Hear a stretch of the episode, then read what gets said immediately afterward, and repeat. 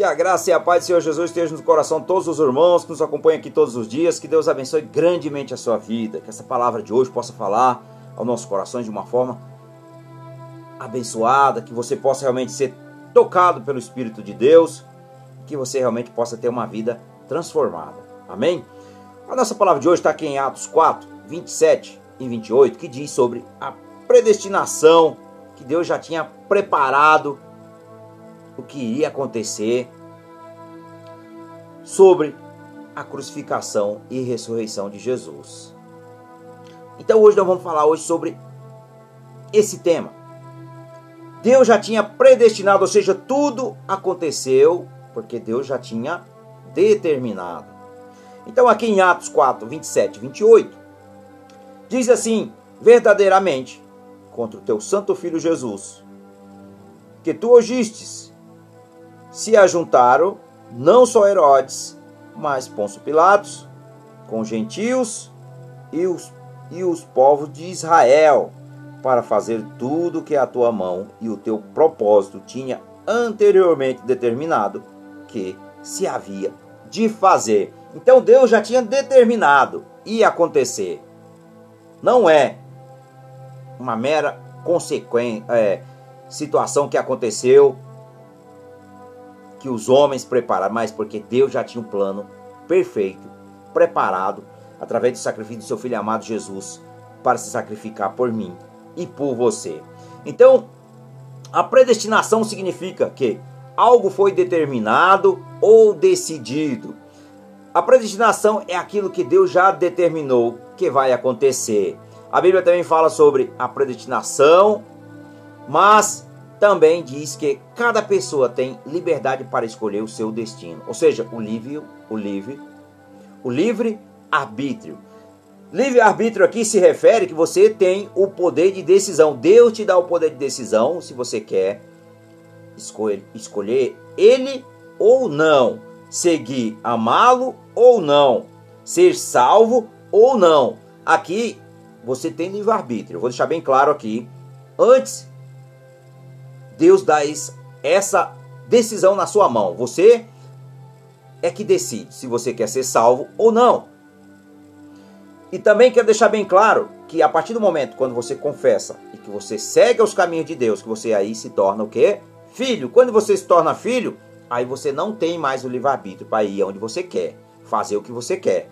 Não, porque aí você foi comprado por um alto preço, através do sacrifício do sangue do Cordeiro, do sangue de Jesus.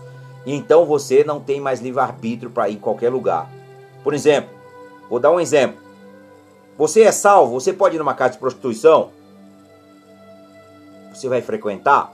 Não, meus queridos. Não faz sentido. Correto? Porque Deus é santo, ele abomina o pecado, mas ele te ama e ele me ama. Então nós temos que ter essa percepção de que nós não podemos mais fazer esse tipo de situação. Só estou usando como exemplo, mas pode ser muitos outros casos. Amém? Então, você tem livre-arbítrio antes para tomar a decisão se você quer ou não amar o Senhor e seguir os seus caminhos, ser salvo. Mas após você ser, ser salvo, você não pode mais. Você não tem mais o livre-arbítrio de fazer o que você quer. Ou seja, o que eu estou falando sobre decisão tomar cuidado por onde nós colocamos nossos pezinhos, amém? Então, é isso que Deus realmente deixa bem claro através da sua palavra. Então, onde na Bíblia fala sobre predestinação? Acabei de ler aqui, Atos Apóstolos, capítulo 4, no verso 27 e no 28. Então, aqui mostra que Deus já tinha planeado a morte e ressurreição de Jesus antes de acontecer. Antes. Nada acontece sem a permissão de Deus, meus queridos. Nada acontece a permissão de Deus. Por isso que Deus ele é onisciente, onipresente e onipotente. Então o Senhor ele é o todo poderoso. E aqui em Romanos Romanos 8, 28 ao 30, a palavra do Senhor diz: Sabemos que Deus age em todas as coisas para o bem daquele que amam, daquele que o amam dos que foram chamados de acordo com o seu propósito. Pois aqueles que de antemão conheceu, também os predestinou para serem conforme a imagem de seu filho, a fim de que ele seja o primogênito entre muitos irmãos. E aos que predestinou, também chamou. Aos que chamou, também justificou. Aos que justificou, também glorificou. Aleluia, Senhor. Glória a Deus. Então, o Senhor ele tem um plano perfeito na vida de cada um de nós. Deus conhece quem vai se arrepender e ele trabalha na vida das, dessas pessoas para que se tornem mais justos, como Jesus, seu filho. E também aqui em Efésios, no capítulo 1, no verso 4 ao verso 6, a palavra do Senhor diz assim: Porque Deus nos escolheu nele antes da criação do mundo para sermos santos e irrepreensíveis em Sua presença. Em amor, nos predestinou para sermos adotados como filhos por meio de Jesus Cristo, conforme o bom propósito da Sua verdade. Para o louvor da Sua glória, graça, gloriosa graça, a qual nos deu gratuitamente no amado. Aleluia, Senhor. Glória a Deus. Então Deus ele tem já está tudo para acontecer. A salvação é um presente que Deus dá de graça e que ele planeou há muito tempo. Já estava preparado. E a Bíblia também diz que quem é salvo é eleito ou escolhido por Deus. Ninguém pode ser salvo se não for chamado por Deus, como está aqui em João, no Evangelho de João, no capítulo 6, no verso 44. Quando a palavra do Senhor ela diz assim: Ninguém pode vir a mim se o Pai que me enviou não atrair, e eu ressuscitarei no último dia. Aleluia, Senhor. Glória a Deus. Então, meus queridos, tudo está em conformidade, tudo aconteceu em conformidade com a vontade de Deus. E aí eu pergunto, e eu não tenho livre-arbítrio? Sim, você tem livre-arbítrio sim para tomar decisão. A predestinação não significa que você não tem escolha. Deus nos criou com poder para tomar decisões. A sua imagem e semelhança. Nós não somos seus fantoches. Não. Pode ser difícil de, de entender, mas ao mesmo tempo temos livre-arbítrio e Deus já predestinou a nossa salvação. Essa é uma forma de ver a predestinação e o livre-arbítrio. Deus é soberano sobre todas as coisas. Ele pode fazer tudo o que quer, mas ele nos ama e quer que nós o amemos de volta. O amor é uma escolha. Uma criatura sem vontade própria não pode realmente amar. Então ele nos deu esse poder de escolha. Mas Deus não está dentro das regras do tempo. Ele é o eterno, ele é o eterno, para ele o tempo não existe. Ele vê tudo o que aconteceu. Acontece e vai acontecer ao mesmo tempo. Ele sabe todas as coisas. Isso significa que ele já sabe a decisão de cada pessoa. Por quê? Para ele já aconteceu. Então, fica bem claro aqui, nesse, nesse texto, bem claro aqui. Deus quer que todas as pessoas sejam salvas. Todas. Deus deseja e anseia por isso. E Jesus morreu por todos. Não só por alguns, mas por todos. Se nós lemos aqui em 1 Timóteo.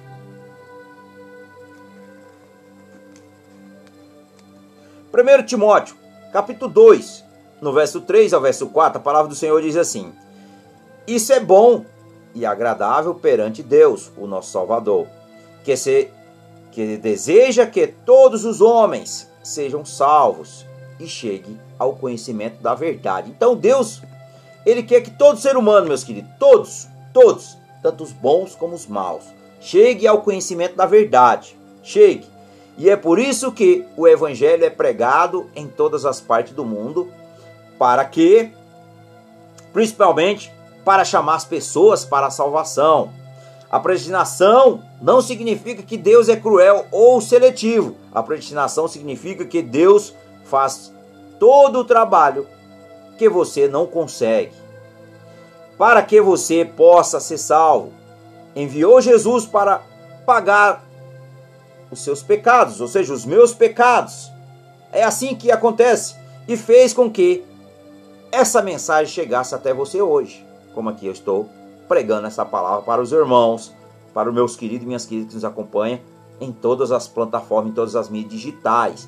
Então, fez isso, captar a sua atenção e chamou você para aceitar o seu grande amor por você. É isso que Deus deseja. Ele até dá o dom da fé a quem pedir. Então você pode pedir hoje. Peça o dom da fé para que realmente você possa ser um homem ou uma mulher de fé. Então, Deus já preparou o caminho todo para você ficar salvo, ou seja, para você ser uma pessoa salva. Só deixou o último passo com você, ou seja, a decisão é sua. Decidir aceitar o sacrifício de Jesus por você e deixar ele ser o seu Senhor e também o seu amigo. Aqui em Romanos 10, no verso 9 e no verso 10, a palavra de Deus diz: Se você confessar com a sua boca que Jesus é Senhor e crer no seu coração que Deus o ressuscitou dentre os mortos, será salvo. Pois com o coração se crê para a justiça e com a boca se confessa para a salvação. Então a decisão, meus queridos, a decisão é sua. Se você quer, você pode confessar aí mesmo na sua casa. Vou usar, usar aqui como meu testemunho. Eu confessei Cristo em casa. Eu não fui numa igreja confessar Cristo. Na minha casa. Como assim? Eu fui tocado pelo Espírito Santo de Deus. Deus tocou no meu coração que eu preciso mudar de vida. E Deus tocou no meu coração. E realmente, queridos, eu fiquei uns meses orando em casa, pedindo direcionamento que eu precisava de uma igreja para congregar. E que o Senhor me levasse a uma. E Ele me levou. Me levou em outra cidade. E depois levou para mais longe. E depois Ele me trouxe de volta para a mesma cidade. Veja como é que Deus trabalha. Então, essa, a decisão é sua. A decisão é sua. Então Deus já viu a sua decisão e age em conformidade no resto da sua vida. A quem rejeita, ele ainda dá a chance de aceitar até morrer. E, e a quem aceita, ele trabalha em sua vida para o seu bem, mas ele nos ama tanto que não impõe a sua maneira, mas nos permite tomar decisões e trabalha com essas decisões para cumprir o seu propósito. Nós não merecemos, mas ele fez tudo por nós. E o melhor que podemos fazer é aceitar esse amor maravilhoso e agradecer e descansar nele por toda a eternidade. Então a decisão é sua, a decisão é sua. Reflita sobre essa mensagem. Que Deus possa tocar no seu coração, que você possa ser tocado pelo, teu, pelo Espírito de Deus. Então vamos orar. Que o Senhor realmente possa nos conceder a graça sobre as nossas vidas. E que nós possamos realmente ser tocados pelo Espírito Santo de Deus. Amém? Senhor meu Deus, meu Pai. Pai, sabemos que o Senhor é santo. E confessamos que Tu és o único e verdadeiro Deus. Tu és o Senhor de nossas almas. Então hoje, ó Pai, eu me coloco diante do Senhor, à, à disposição do Senhor. Eu creio no meu coração, mas também confesso com a minha boca para a salvação. Senhor, que o Senhor me abrace, me conforte, me capacite, me instrua. Que o Senhor me dê realmente o dom da fé, que eu possa crer, por mais pequena que seja a minha fé, mas que eu possa crer nessa verdade e que os meus olhos possam enxergar a verdade, que o Senhor possa abrir os meus olhos espirituais, que o Senhor possa me abrir os olhos do entendimento do meu coração, que o Espírito Santo fale através do meu coração a sua verdade, que eu possa realmente receber essa bondade, esse amor que é tão grande. E eu te peço perdão, eu confesso ao Senhor que eu pequei contra ti, eu confesso cada um dos meus pecados hoje, ó Pai, e eu te peço misericórdia.